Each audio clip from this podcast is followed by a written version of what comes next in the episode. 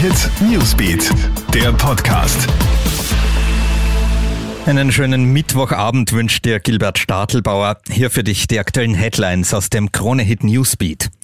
Das Burgenland sperrt wieder auf. Während Wien und Niederösterreich den Lockdown ja bis 2. Mai verlängert haben, sollen im Burgenland Handel und Schulen am Montag wieder öffnen.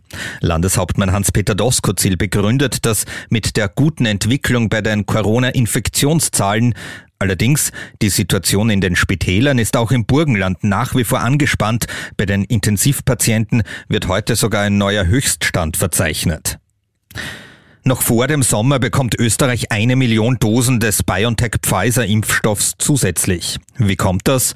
Die EU hat mit dem Hersteller das Vorziehen einer Lieferung, die eigentlich erst für Jahresende geplant war, ausverhandelt. Insgesamt geht es da um 50 Millionen Dosen und Österreich erhält davon eine Million. Bundeskanzler Sebastian Kurz freut sich darüber.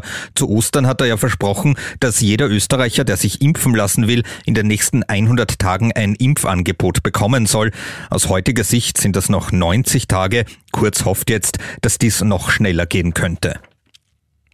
Wir bleiben beim Thema Impfen. Dänemark wird den AstraZeneca-Impfstoff gar nicht mehr verwenden. Es ist das erste Land, das diesen Schritt macht. Weil in sehr seltenen Fällen Blutgerinnsel als Nebenwirkung aufgetreten sind, hat das Land AstraZeneca bisher vorübergehend ausgesetzt. Nun wird der Impfstoff komplett von der Liste gestrichen. Der Impfplan in Dänemark dürfte sich dadurch um einige Wochen verzögern. In Österreich wird AstraZeneca weiterhin uneingeschränkt verwendet. Das war unser aktueller Newsbeat Podcast. Dir einen schönen Abend. Krone Hit Newsbeat, der Podcast.